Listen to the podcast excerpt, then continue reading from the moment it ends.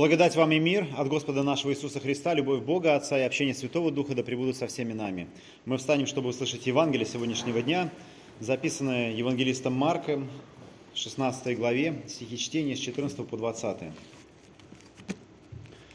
Наконец явился самим одиннадцати возлежавшим на вечере и упрекнул их за неверие и жестокосердие, что видевшим его воскресшего не поверили – и сказал им, «Идите по всему миру и проповедуйте Евангелие всей твари. Кто будет веровать и креститься, спасен будет, а кто не будет веровать, осужден будет. У веровавших же будут сопровождать сии знамения. Именем моим будут изгонять бесов, будут говорить новыми языками, будут брать змей, и если что смертельное выпьют, не повредит им. Возложат руки на больных, и они будут здоровы.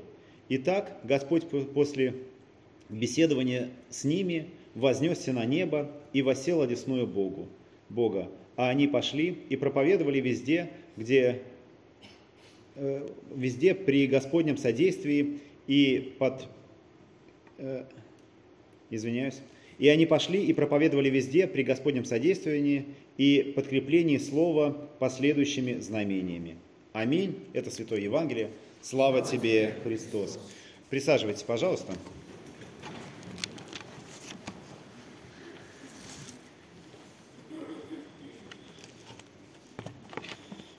Вы знаете, э, двое предыдущих э, моих коллег, сначала Максим, а потом отец Федор, э, уже начали размышлять, что мы действительно немножко похожи на учеников.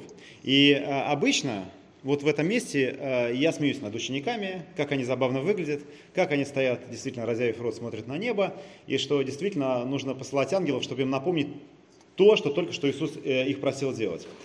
Но знаете, сегодня я вдруг э, э, читаю это Евангелие, и мне эти апостолы кажутся похожими на нас. А ведь нас ждет э, ну, кое-что подобное. А все это время, не знаю, замечали вы или нет, здесь горела специальная свеча. Вот она, смотрите. Она называется Пасхал. А, зажглась она а, в ночь на Пасху. А, мы, когда совершали крестный ход, пришли сюда, и, о чудо, она горела. А, мы зажгли ее зажигалкой, не думайте, что какой-то благодатный огонь спустился или что-то такое. Но эта свеча, она символически нам напоминает время, когда Христос является своим ученикам. Она горит 40 дней а, от времени Пасхи до а, Вознесения.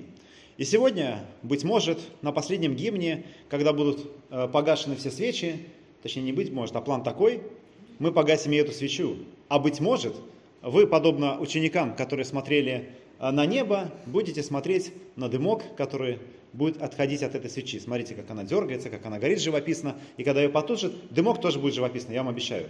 А потом уйдет и дымок, и будет просто стоять свеча. И действительно, мы будем как будто бы как апостолы, которые когда-то смотрели даже не на э, пятки Иисуса, а уже, наверное, э, пропал Иисус. То есть они смотрели куда-то просто в небеса, подняв головы. И действительно, мне кажется, мы занимаемся ровно тем же – может быть, наши головы сейчас не устремлены наверх, а э, глазами, вот вы, наверное, на меня смотрите, или уже на свечу, но своим сердцем, когда мы приходим э, на богослужение, мы действительно куда-то устремляемся э, в небеса. Как будто бы наш духовный взор, он вот устремляется куда-то туда. И иной раз это так нас пленит, так затягивает, что тяжело отвести его куда-то, вернуться, скажем так, ну, скажем, в нормальную жизнь или в нормальный мир. Но действительно, а, иногда нужны два мужа в белых одеждах, чтобы это напомнить.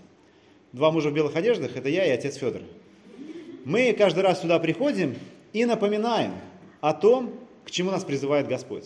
Всяк, ведь богослужение закончится, свеча гореть перестанет, а сюда снова я выйду и скажу, что богослужение окончено, Бог служил сегодня вам, идите и вы служите Господу с радостью. Неужели это не то же самое, чем то, чем то, что сказали ангелы тогда апостолам? Мне кажется, один в один. Но я действительно хотел сегодня обратить внимание на то, как мы и апостолы, мы действительно похожи. И давайте пока временно оставим апостолов там, на Елеонской горе, где они стоят, подняв головы, и отмотаем время чуть-чуть назад. Не знаю, вы в курсе или нет, но в нашем воображении мы можем совершать путешествие не только в пространстве, но и во времени. И мы перенесемся в те времена, когда а, апостолы еще не встретили Христа. Они все очень разные, очень похожи на нас. А, кто-то из них занимается рыбным промыслом, а, как минимум четверо, Андрей, Петр, Иоанн и Иаков, они рыбаки. Кто-то из них, как минимум один, евангелист Матфей, апостол Матфей, он занимается сбором податей, он налоговый инспектор или мытарь, как это называется в Священном Писании. Одного из них зовут Симон, а прозвище у него Зелот. А что это значит? Это значит, что он вовлечен в такую, значит, политическую борьбу.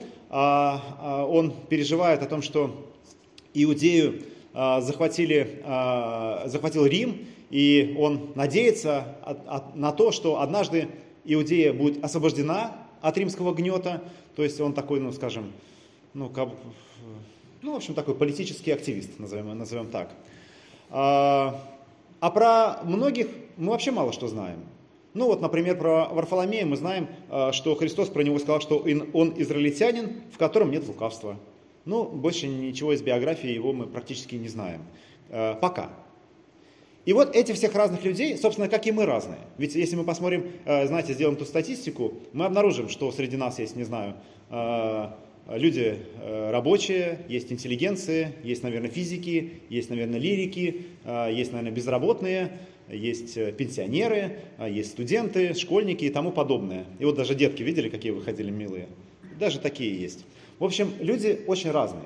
И иной раз я действительно удивляюсь, как так, э, э, что ну, церковь как будто бы такая среда и такая реальность, где такие разные люди между собой вдруг встречаются вот в одном месте. И это действительно какое, какое-то чудо. И апостолы, они точно такие же, они разные. Они с разным религиозным бэкграундом. Э, кто-то из них, если вы помните, он был ученик Иоанна Крестителя. Вчера, когда мы завершали курс основы христианской веры, который проходил онлайн, мы как раз открыли картину Иванова, а, в Третьяковской галерее она находится, э, где а, мы находим Иоанна, Петра, Иакова и Варфоломея. И Иоанна Крестителя, который указывает на Христа. И вот они были учениками а, Иоанна, и они пришли ко Христу. Очень по-разному они идут за Христом, когда его встречают. То есть эти люди, все они встречаются со Христом. Кто-то оставляет, как говорит сам апостол Петр, мы все оставили, на самом деле оставили сети, которые подчиняли и э, лодки с рыбами, помните, э, они, э, э, у них э, огромный улов, и вот, наверное, э, кто-то из нас тоже грезит какой-то такой карьерой, и, там, не знаю, заработать много денег. И вот представьте себе, это достигнуто. Но вот Петр этого достиг, и в этот же день оставляет, чтобы следовать за Христом. А кто-то из них э, уже, наверное, его, знаете, он все время находился в этом богатстве, но Матфей, который собирал подати, и он оставляет это и следует за Христом. То есть все они следуют э, в какой-то момент за Христом. И это тоже, мне кажется, э, э, похоже на нас. И вот три с половиной года они идут за Христом. И интересно, что на протяжении этих трех с половиной лет Христа искушают. И некоторые не из этих двенадцати, но из тех учеников, что за ним следовали, они его оставляют. И вот всякий раз, когда мы читаем об искушениях, когда Христа искушают фарисеи или книжники, он очень ловко отбивается. Просто вот ты читаешь, о, вот молодец, вот я бы так, таких слов не нашел. Но в то же время, а, знаете, вот не всегда это показано в Евангелии, но совершенно точно на кого-то это имеет эффект. Кто-то смотрит на то, как Иисус отвечает, и оставляет его. Если вы помните, замечательное есть место, а, когда Иисус кормит пять тысяч человек, потом приходят фарисеи, задают ему вопросы, его искушают – он в какой-то момент говорит, что я хлеб, сшедший с небес, и надо, и вы, в общем-то, не, име, не будете иметь жизни вечной, если не будете есть плоти Сына Человеческого и пить крови Его. Звучит дико, его многие ученики оставляют. Фарисеи ликуют. И вот то же самое происходит и в нашей христианской жизни. Мы действительно такие разные приходим ко Христу, но что-то мы слышим, может быть, отсюда с кафедры, может еще откуда-нибудь, может смотрим на что-то поведение, и нам это не нравится, и мы оставляем веру. Но 12 апостолов как будто бы идут до конца. Но наступает момент, когда и они предают Христа. Когда Христа арестовывают, когда ведут его на распятие, а, у его э, креста остается всего один апостол. И мне кажется, это тоже очень важный момент в жизни любого христианина. Пройти такой, знаете, фазу, ну или время разочарования.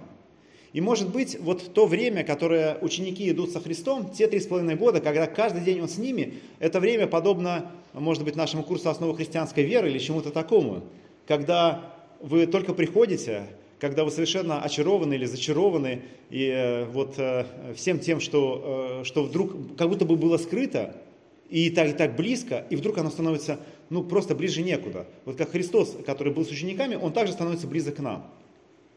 Но э, у нас сегодня закончится курс основы христианской веры, который проходит э, офлайн, и потом мы начи, начинается такое особенное время. Время э, 40 размыш... 40 размышления, можно сказать, такого поста, э, когда э, те, кто этот курс прошел, э, я надеюсь, пройдут и эту фазу разочарования тоже. Потому что это, ну, действительно, это, это, э, это как будто бы важно. Ведь апостолы встречают Христа дважды.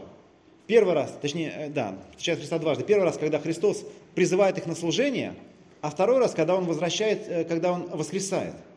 Ведь они там возлежат, как мы сегодня читаем в Евангелии от Марки, а, на вечере, и не верят тем, кто говорит о том, что Он воскрес, но вот Христос им является снова. И вот это как, бы, как будто бы второе переживание веры. И мне кажется, я не знаю, как у вас, а у вас такое было вообще? Что было разочарование, а потом как будто второй раз что-то такое случается, встреча с Христом. Было у кого-нибудь такое? Вот.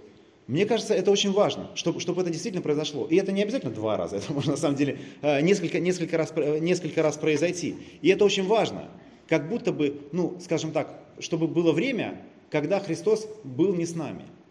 И потом наступает вот эти 40 дней, когда Иисус с учениками – он им является при закрытых дверях, а, он им является на, на, на Галилейском озере, и потом то, то, то появляется, то пропадает.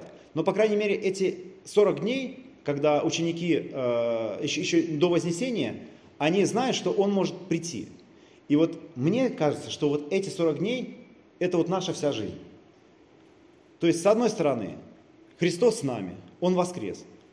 С другой стороны, Он как будто бы то появляется, то исчезает из нашей жизни. Иногда в моменты, ну, скажем так, тяжелых потрясений мы чувствуем, как он близок. Недавно я смотрел интервью одного митрополита на YouTube у одной известной журналистки. Это был митрополит Тихон у Ксении Собчак, ладно. И он вспоминал, вспоминал Иоанна Крестьянкина, э, который говорил, что, который прошел тюрьмы э, и говорил, что э, тюрьма это было лучшее время, потому что Христос был близко. И действительно, то время, которое может быть казаться для нас тяжким, а, а, это может быть время наиболее, ну, скажем так, близких отношений со Христом. И вот мне кажется, вот это вот время, 40 дней, это вот, это вот наше время.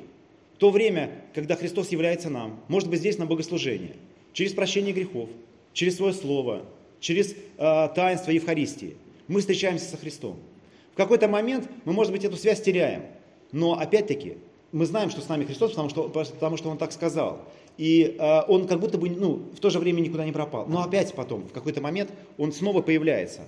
И знаете что, я даже уверен, что Он может э, планированно появляться, если мы будем посещать регулярно богослужения. Для этого они нужны э, нам, чтобы, что, э, чтобы, встреч, чтобы встретиться со Христом.